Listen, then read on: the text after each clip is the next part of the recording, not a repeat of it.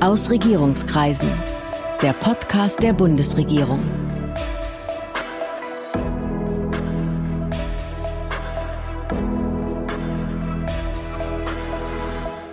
Hallo, willkommen zu Aus Regierungskreisen, dem Podcast der Bundesregierung. Ich bin Sven Siebert, ich bin Gastgeber dieses Podcasts und heute habe ich hier gleich zwei Gäste. Es geht um Staat und Digitalisierung.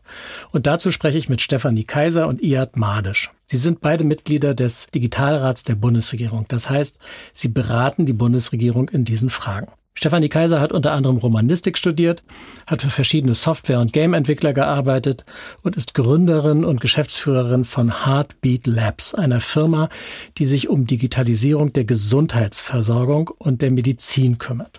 Iad Madisch hat Medizin, genauer Virologie studiert und ist heute Chef von ResearchGate, einer Art sozialem Netzwerk für Wissenschaftler, in dem diese auch Forschungsergebnisse und Publikationen teilen können. Guten Tag. Hallo, Herr Siebert. Hallo, vielen Dank, dass wir dabei sein dürfen.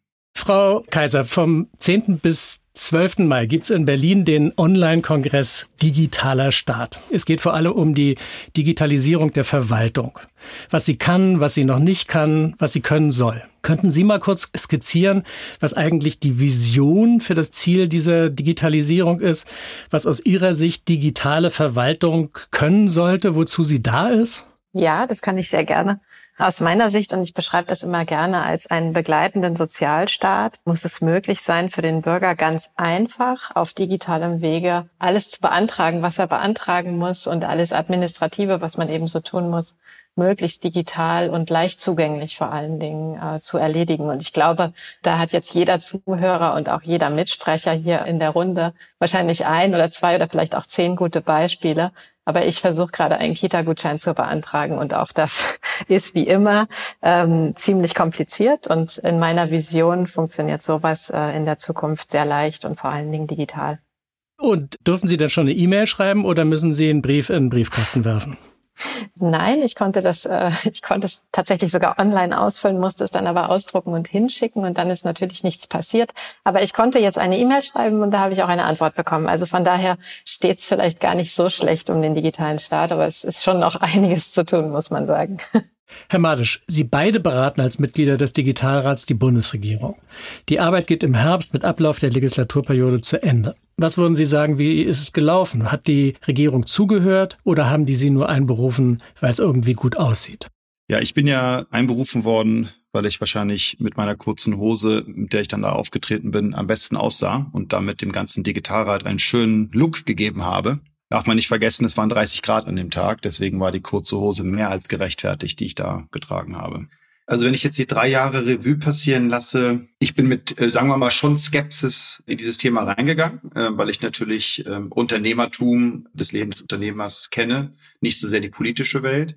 Ich muss sagen, dass ich äh, in vielen Bereichen positiv überrascht worden bin. Also die, die Regierung hat immer sehr gut zugehört und auch sehr gut verstanden und sehr gut mit uns gearbeitet. Natürlich funktioniert ein Regierungsapparat nicht so schnell wie eine Unternehmung. Daran musste ich mich auch gewöhnen. Nichtsdestotrotz bin ich ähm, sehr zufrieden mit dem Outcome und wie die Bundesregierung mit uns zusammengearbeitet hat in den letzten dreieinhalb Jahren. Sie sagen, natürlich geht es nicht so schnell wie in einem freien Unternehmen, aber sozusagen gibt es dafür einen guten Grund aus Ihrer Sicht oder akzeptiert man das einfach, dass der Staat irgendwie mehr Zeit braucht? Ich würde das in zwei Bereiche aufteilen. Also erstmal würde ich sagen, ich glaube, man kann schneller und man sollte schneller. Nichtsdestotrotz sollte man nicht vergessen, hier geht es um 80 Millionen Menschen, die sich auf den Staat verlassen. Und Menschen müssen abgeholt werden. Nehmen wir mal das Beispiel Facebook als Webseite.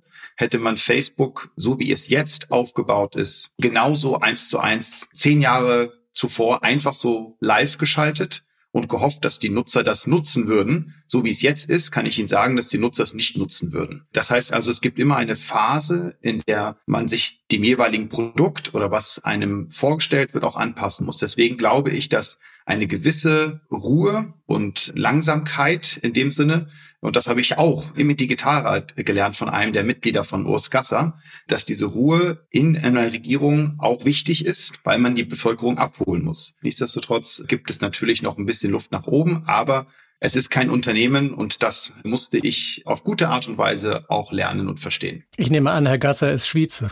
Ja, er ist Schweizer, genau. Äh, der redet auch so. Äh, die haben einen guten Akzent. Äh, ich höre dem super gerne zu. Ich glaube, er ist ein lustiger Kerl. Na, ich meinte nur sozusagen, weil der Schweizer ja sozusagen im Ruf steht, für Ruhe, zur Ruhe zu, zu tendieren. Was, glaube ich, gar nicht stimmt. Absolut. Wenn Sie in der Schule sich dran erinnern, gibt's ja immer den einen Typen oder die eine Type, ja. die sich ganz am Ende des Unterrichts meldet und alles zusammenfasst, was nochmal so da war und nochmal die Kirsche oben drauf packt. Das ist Ursgasser. Ja, das stimmt. Frau Kaiser, Sie sind ja auch angefragt worden, damals im Digitalrat beizutreten oder dort mitzuwirken. Und ist es Ihnen dann auch so gegangen, dass Sie gesagt haben, puh, für die Regierung, ich weiß ja nicht, oder wussten Sie gleich, dass Sie das gerne machen würden? Also ich glaube, anders als bei IAD war ich schon ein bisschen, ähm, ich war ehrlich gesagt ein bisschen überrascht über diese Anfrage und habe sofort Ja gesagt, weil ich, nicht weil ich denke, dass das Thema einfach ist, sondern weil ich es schwierig finde, auf so eine Anfrage überhaupt Nein zu sagen oder Nein zu denken. ähm, aber mir natürlich völlig bewusst, dass das eine schwierige Aufgabe ist. Auf der anderen Seite habe ich die Herangehensweise auch total verstanden, dass man sagt, wir wollen hier eigentlich eine diverse Truppe mit unterschiedlichen Hintergründen, unterschiedlichem Alter, unterschiedlichen Nationalitäten. Und ich weiß ja, was ich einbringen kann und ich weiß auch, was ich nicht einbringen kann. Und in diesem Sinne habe ich mit Freude Ja gesagt. Hat denn die Regierung dann am Ende oder jetzt im Verlauf dieser jahrelangen Tätigkeit auch getan, was Sie ihr gesagt haben, was Sie ihr empfohlen haben? Natürlich nicht alles, aber also ich auch ähnlich wie ihr, muss ich sagen, ich bin eher überrascht. Ähm, also ich kann das auch nur unterstreichen, was er gesagt hat. Uns wurde immer sehr viel zugehört und wirklich auch so viele Nachfragen gestellt, bis alles verstanden war. Und doch einige unserer Empfehlungen ähm, sind auch umgesetzt worden, von uns auch mitbegleitet worden, wie zum Beispiel die Gründung des Digital Service for Germany. Genau, da komme ich sogar nachher nochmal drauf. Ja, ja genau. Ähm, oder wir haben äh, auch gleich in der ersten Sitzung vorgeschlagen, so Workshops für die Staatssekretäre zu machen. Das wurde, haben wir dann auch umgesetzt. Also es ist doch, also aus meiner Sicht, einerseits denkt man als Unternehmer, hui, das hat aber eine ganze Weile gedauert und es war ganz schön schwierig.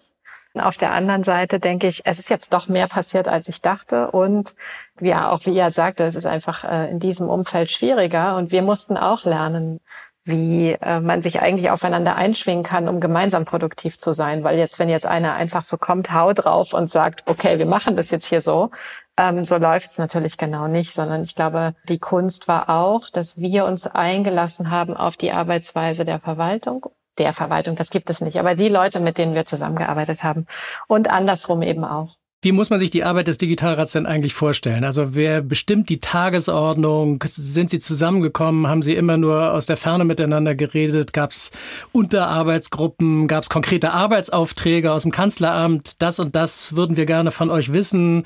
Wer hat miteinander geredet? Vielleicht können Sie das noch mal ein bisschen schildern. Wir sind ja neun Leute und wir haben uns fünf Fokusthemen genommen. Ganz bewusst, weil wir gesagt haben, wenn wir uns keinen Fokus setzen, Digitalisierung ist so breit, dann erreichen wir in vielen Bereichen gar nichts. Und dann haben wir Untergruppen gebildet im Rat selbst, weil es natürlich auch keinen Sinn macht, dass neun Leute immer auf allen Themen arbeiten, zumal nicht jeder zu jedem Thema wirklich gleich viel zu sagen hatte. Und dann haben immer zwei oder auch einer manchmal ein bestimmtes Thema vorbereitet, sagen wir mal zum Thema ähm, digitaler Staat oder zum Thema äh, Unternehmertum. Und dann haben wir aber immer in unseren, also das wurde in Untergruppen vorbereitet, aber dann haben wir immer uns immer wieder getroffen in, in dieser Neuner-Gruppe und haben uns gegenseitig Feedback gegeben. Dies, das waren Runden, in denen es immer hoch herging und in denen oftmals auch einfach die erste und die zweite Idee einmal nochmal komplett umgeworfen wurde. Und dann haben wir äh, dieses eine Fokusthema inklusive der äh, Vorschläge eben der Regierung oder der Kanzlerin und einigen Ministern vorgestellt. Und ich würde sagen, dass wichtig daran war, dass wir einfach total respektvoll und offen gleichzeitig miteinander umgegangen sind und auch am Ende tatsächlich immer zu einem gemeinsamen Ergebnis gekommen sind. Also wir standen dann auch immer hinter dem, was wir alle zusammen hinter dem, was wir empfohlen haben. Und würden Sie sagen, das war eher mühsam oder hat es Spaß gemacht oder wie kann, wie würden Sie es sozusagen bewerten für sich? Also das war ja übrigens jetzt, was ich gerade beschrieben habe, war die Arbeit, wie wir intern miteinander gearbeitet haben. Dabei merke ich, habe ich einen Teil komplett vergessen, dass wir natürlich äh, zum Beispiel bei dem Digitalservice dann immer noch begleitend mitgemacht haben. Und das waren dann aber nicht mehr die neun, sondern das waren dann immer ein oder zwei, die sich hinter ein Thema geklemmt haben. So zum Beispiel das Thema Registerharmonisierung, das jetzt Peter Paricek vorangetrieben hat. Oder beim Digitalservice for Germany waren es Iad und ich die das dann noch begleitet haben. Und ähm, das hat intern immer irre viel Spaß gemacht. Ich hatte es vorhin schon gesagt, es ist eine unfassbar tolle, diverse Truppe, die sich mit einem äh, ungekannten Respekt, finde ich, begegnet und aber auch jeder Einzelne seinen eigenen Humor mitgebracht hat. Und also ich weiß nicht, Iad, wie es dir gegangen ist. Ich hatte immer eine Riesenfreude in dieser Gruppe.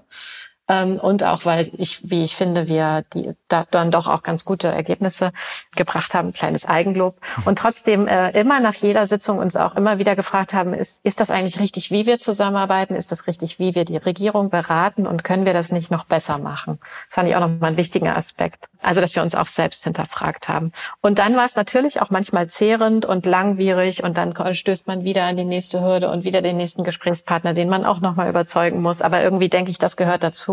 Manchmal denke ich auch, wann ist eigentlich Anstrengung unsexy geworden? Ich verstehe das irgendwie nicht. Macht, man macht ja auch Sport, um sich anzustrengen. Apropos unsexy, wir müssen, glaube ich, ganz kurz, damit es nicht so hängen bleibt, erklären, was Registerharmonisierung ist. Genau, also wenn Sie jetzt heute zum Jugendamt gehen, dann weiß das Jugendamt ja nicht, was beim Bürgeramt für Daten liegen etc. Und um so eine Vernetzung möglich zu machen, braucht man erstmal einen gemeinsamen Nenner. Und das muss eine, das kann nicht der Name sein, weil der Name mehrfach vorkommt. Es kann nicht das Geburtsdatum sein etc.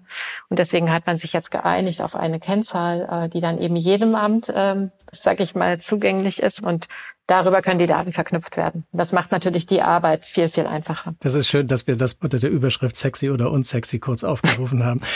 ähm, Herr Madisch, es wird ja gerne gemeckert, Deutschland sei im Vergleich zu anderen Staaten deutlich hinterher, ein digitales Entwicklungsland. Stimmt das? Ja, so wie es halt ist, ja. Und in vielen Bereichen sind wir halt besser. Ja? Das heißt also immer klar, Natürlich sind wir in manchen Bereichen in Digitalisierung hinten ran. Ja? Nichtsdestotrotz sollte man sich auch immer noch vor Augen führen, dass die Verwaltung, die Deutschland die letzten hunderte von Jahren auch hatte, eine der besten Verwaltungen, die die Welt je hatte. Ja? Und diese Verwaltung, die wir aufgebaut haben, muss natürlich jetzt modernisiert werden. Aber das ist natürlich dann, logischerweise, muss man dann eine, eine große Menge von Leuten mitnehmen in dieser Modernisierung. Und das ist halt etwas härterer Weg. Ich glaube, dass wir jetzt mit der aktuellen Corona-Krise so ein bisschen einen Booster gekriegt haben. Und auch die Tatsache, dass wir einberufen worden sind vor drei Jahren, hat natürlich auch schon nochmal die Wichtigkeit gezeigt, warum wir jetzt da Gas geben müssen. Und ich glaube, wir werden in zehn Jahren zurückblicken und da wird dann hoffentlich gesagt werden, dass der Digitalrat den wichtigen Unterbau gesetzt hat für viele, viele wichtige Themen in der Digitalisierung, wie jetzt auch das äh, unsexy, schrägstrich sexy Registerharmonisierungsthema, was Stephanie gerade angesprochen hat und äh, den Digital Service Team, was auch Stephanie schon angesprochen hatte. Das sind alles Unterbauten, die jetzt gesetzt werden müssen, damit wir schnell vorankommen. Und was man nicht vergessen darf, ist, bei jeder Entwicklung, vor allem wenn man von exponentieller Entwicklung spricht, und man hat einen exponentiellen Graphen oder einen linearen Graphen. Bei einer exponentiellen Entwicklung ist der Anfang immer langsamer. Das heißt also, auch wenn Dinge sich jetzt gerade langsam anfühlen, die der Digitalrat als Beispiel jetzt ähm, auch vorangetrieben hat und zur Veränderung hervorgerufen hat, trotzdem ist das der richtige Weg, weil wir dann, wenn der Unterbau stimmt, wir die Geschwindigkeit anziehen können und das Ding fällt nicht auseinander wie eine heiße Tomate. Und deswegen glaube ich, sind wir da auf einem sehr guten Weg. Woran fehlt es? An Geld, an Willen, an Mut? Was wäre da aus Ihrer Sicht der entscheidende Faktor oder die entscheidenden Faktoren? Also ich glaube, der größte Faktor meiner Meinung nach ist das Mindset, äh, weil Digitalisierung ja immer mit Veränderung einhergeht. Digitalisierung erfordert, ähm, versatil, beweglich auf den Füßen zu sein und im, im Kopf beweglich zu sein. Und wir wissen natürlich, wir in Deutschland, äh, ich zähle mich jetzt mal auch mal als Deutscher, auch wenn meine Eltern aus Syrien eingewandert sind, aber ich bin mehr Deutsch als Arabisch. Sie sind Wolfsburger, glaube ich, oder? Ich bin Wolfsburger, genau. Ich bin in Wolfsburg geboren. Und das sehen wir ja in der Automobilindustrie als Beispiel, wie lange bestimmte Änderungen einfach brauchen, weil wir nicht mit Misserfolgen umgehen können in Deutschland. Ja, wir wollen ja immer nicht verlieren. Wir in Deutschland haben keine Kultur des Scheiterns und deswegen ist der größte Faktor, warum wir in Deutschland nicht vorankommen, ist unser Kopf, unser Mindset. Ich als Person entscheide lieber, in einem großen Unternehmen zu arbeiten. Ähm, meine Sicherheit ist mir wichtiger, als Risiko einzugehen und was Neues auszuprobieren. Das sehe ich als den größten Faktor, warum wir in der Digitalisierung nicht ganzheitlich in Deutschland vorwärts gekommen sind.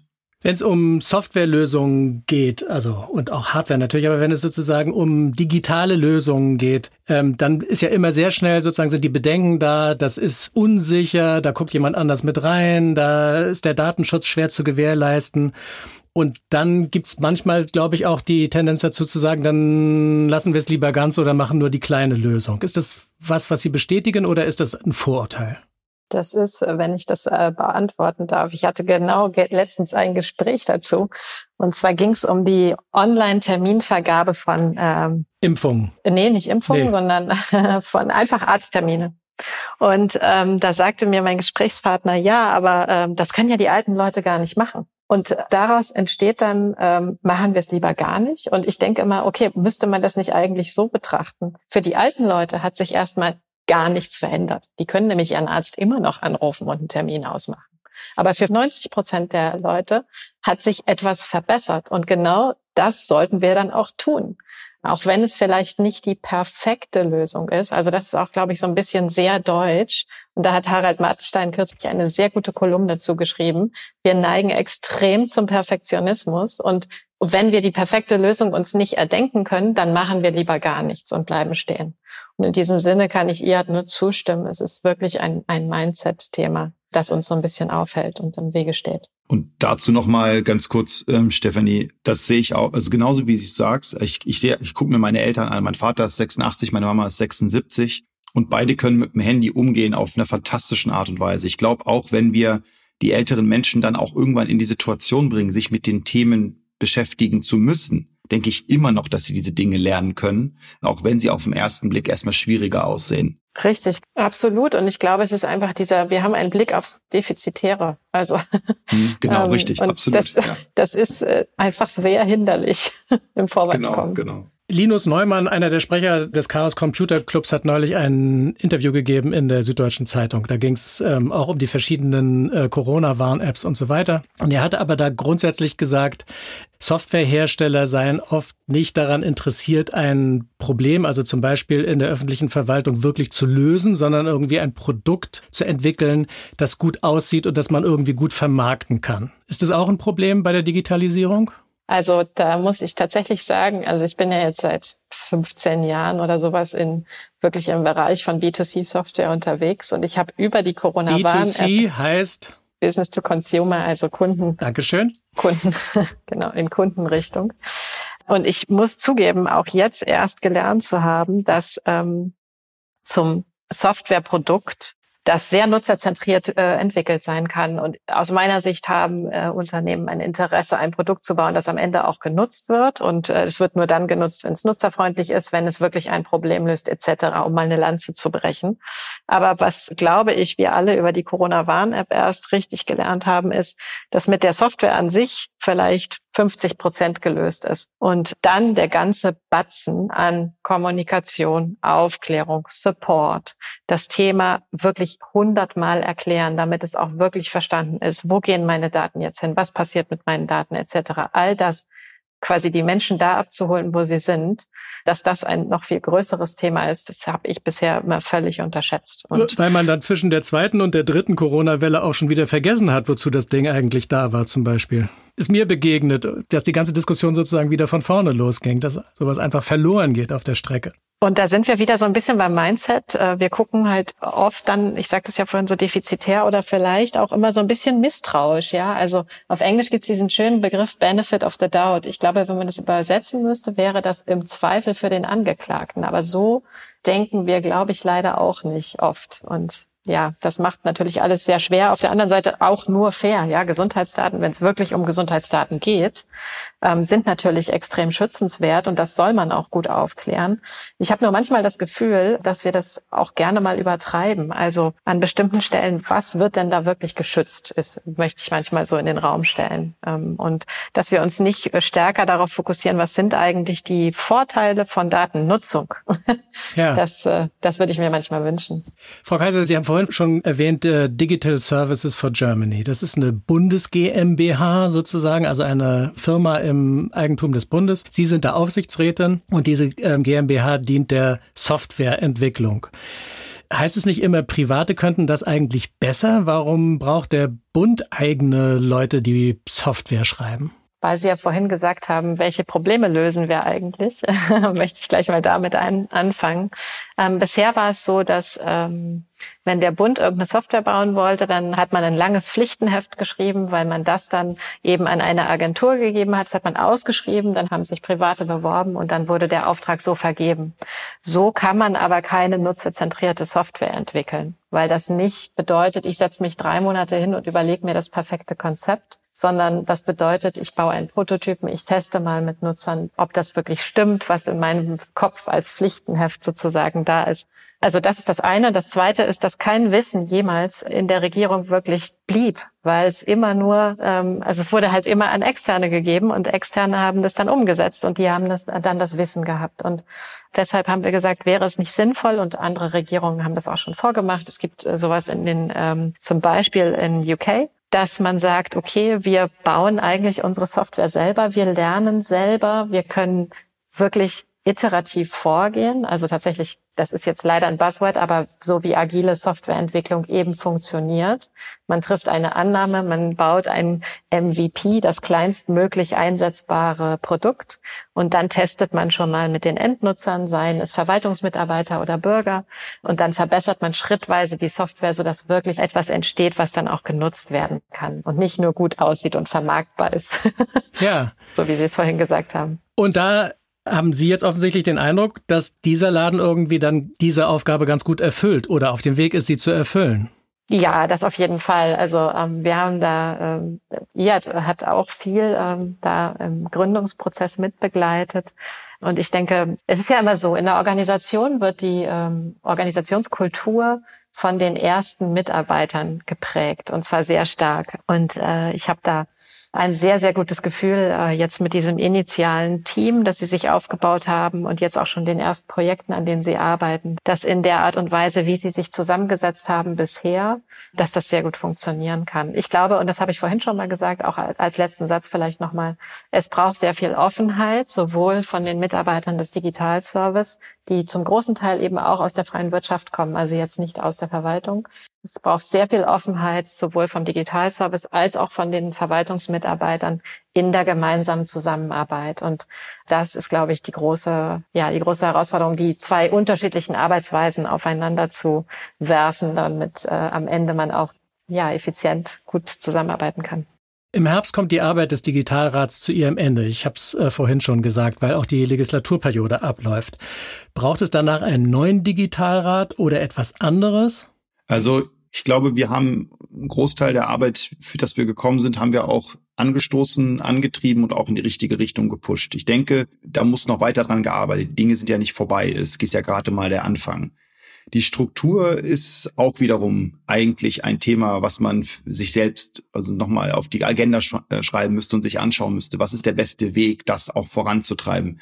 Wir haben jetzt sehr auf einer unüblichen Art und Weise mit der Regierung zusammengearbeitet, mit einem sehr diversen Team und ich denke, das war ein guter Start. Ähm, jetzt muss man halt die unterschiedlichen Optionen sich überlegen, was der richtige Weg ist, um das weiter zum Erfolg zu führen, was wir gestartet haben.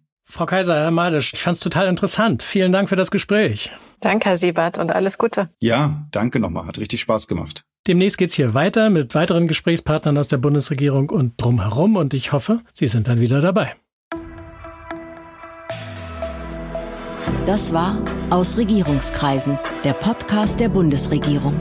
Mehr Informationen zur Politik der Bundesregierung finden Sie auf bundesregierung.de und auf unseren Social-Media-Kanälen.